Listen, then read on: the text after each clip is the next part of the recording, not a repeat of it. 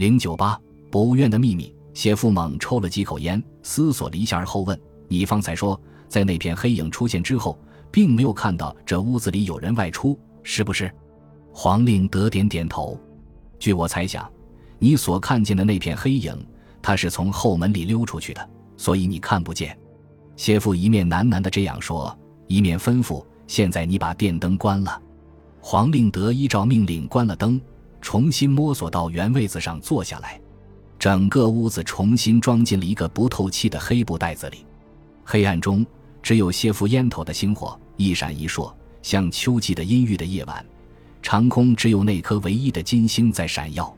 黄令德从这一星的火光里望望对面那张沉着的脸，他忍不住问：“谢夫，我们坐在这里预备怎么样？等那白熊回来？那白熊到底是什么东西呢？白熊就是白熊呀。”我们等他回来做什么？黄令德问不出所以然，他只能变换了问题的路线。等他回来吗？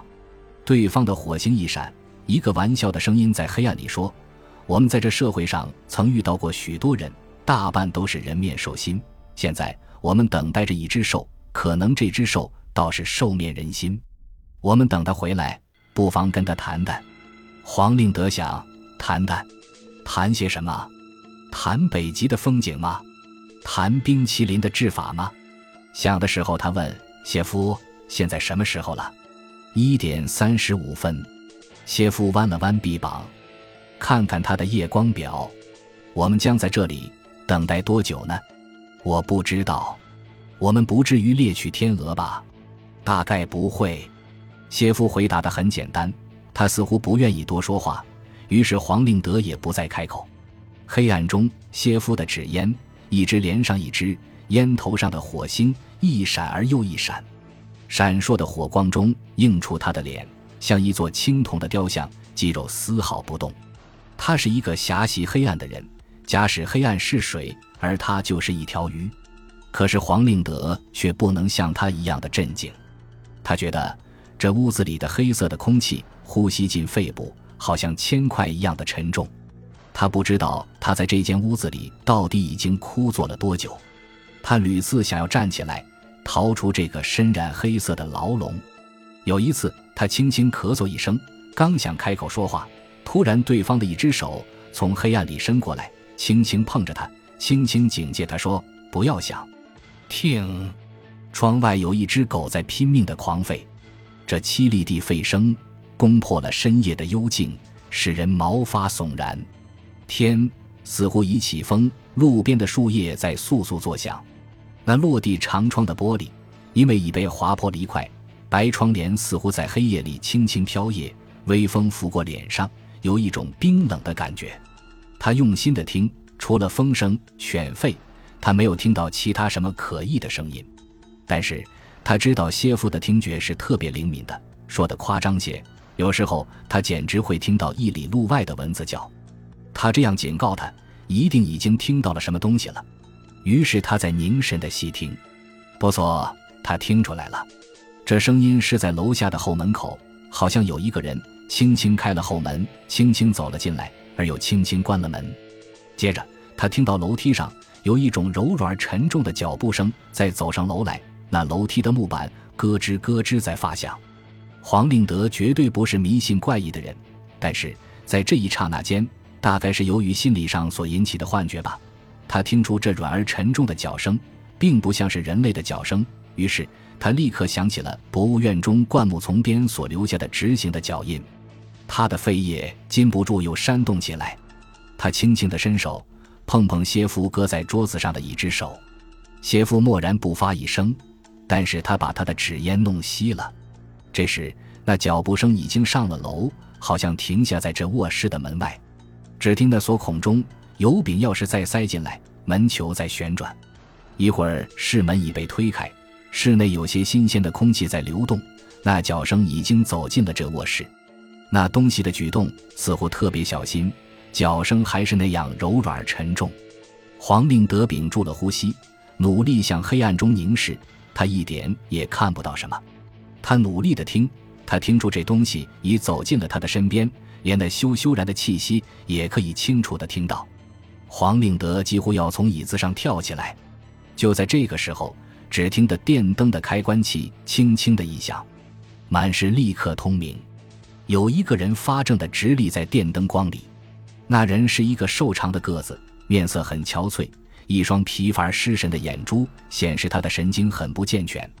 他身上穿着一件破旧的西装衬衫，没有系上领带，手里挽着个很大的黑布包。这黑布包并不曾包裹严密，有些白色毛茸茸的东西露出在外面。那人万万意想不到，在这深夜的时间，会有两个素不相识的人。悄然端坐在他这漆黑的屋子里，在第一秒钟中，他正视着这两位不速之客，眼珠几乎要从眼眶中跳跃出来。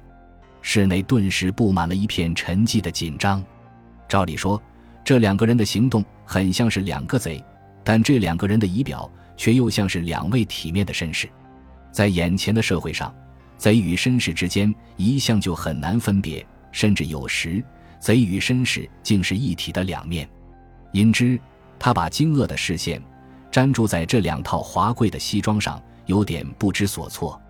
谢夫把已弄熄的半支烟重新燃上火，挂在嘴角边，懒洋洋地说：“喂，朋友，你辛苦了。”那人把黄祸的视线从谢夫脸上划到黄令德的脸上，又从黄令德脸上划回谢夫脸上。他努力遏制着怒气说：“你们为什么三更半夜闯到这里来？”你又为什么三更半夜溜到外边去？谢夫仿效着他的声调：“你是什么人？”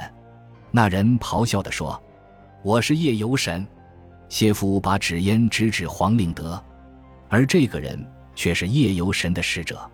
夜游神，那人只顾眨眼。有一个戴红领带的夜游神，专门考察这都市中的善恶的朋友，你听说过没有？谢夫指指他胸前的标志。今晚我跟我的使者在秋云里散步，不料这都市里的秋云跟人情一样薄，我们一失足从云里漏下来，跌进了你的屋子，真是非常抱歉。那人虽然听不懂谢夫这种离离奇奇的话，但是他一向知道那条领带，他曾听到过许多关于那条领带的传说，他万万意想不到，这位神秘人物今夜竟会突然光顾他的屋子。他忍不住睁大了骇异的眼儿，嗫嚅地说：“先生，你你你是不错，我我我是谢夫相的学舌。”一面温和地说：“放下你的包，坐下来，我们谈谈，行不行？”那人迟疑了一下，把布包抛在床上，他颓然在床沿上坐了下来，用手背擦着额上的汗。邪夫说：“朋友，今天很得力吧？”先生，我我不懂你的话。哦，不懂。邪夫喷了一口烟。他向那个黑色的布包努努嘴，朋友，这布包里是什么？是不是你的道具？那人低倒了头，有一抹羞涩的红浮上了他憔悴的脸。谢夫继续说：“今晚你不是带了你的道具在外边演戏吗？演戏是有酬报的，是不是？”先生，我不懂你的话。那人猛然抬头，带着一种反抗的声音说：“不懂，很好。”我可以供给你一张说明书。谢夫把眼光掠到了黄令德的脸上，说：“若干天前，本是盛传着博物院里那只白熊妖怪的野画，这野画被渲染得非常神奇。而这位先生却是一个善于投机的人，于是因这野画引起了他的伟大的燕氏霹雳唇。那人的脸涨得更红，他重新低倒了头。黄令德在一旁用心地听。邪夫继续说。他设计了一些道具，这道具大概就在这个黑色的布包之内。于是他的精彩的戏剧就开始上演。目的何在呢？据我猜想，那不外乎是为了掠夺吧。先生，你完全弄错了。那人倔强地站起来说：“朋友，静一些，有话我们可以慢慢的谈。”谢夫微笑，向他挥挥手：“你不承认你演戏的目的是为掠夺？其实。”掠夺有什么可耻呢？在这个可爱的世界上，掠夺是件最光荣的事。况且，你我还是同道，你又何必遮遮掩掩？但你总不能强迫我承认我所不曾做过的事。”那人怒声说：“那么，你不承认你曾变过白熊的戏法吗？”“我，我承认，我曾扮过这白熊。最近，你常常在深夜里外出，那只有一次。这一次，你曾到过一百二十四号的附近。是的，我承认你曾吓到过一个人。是的我承认。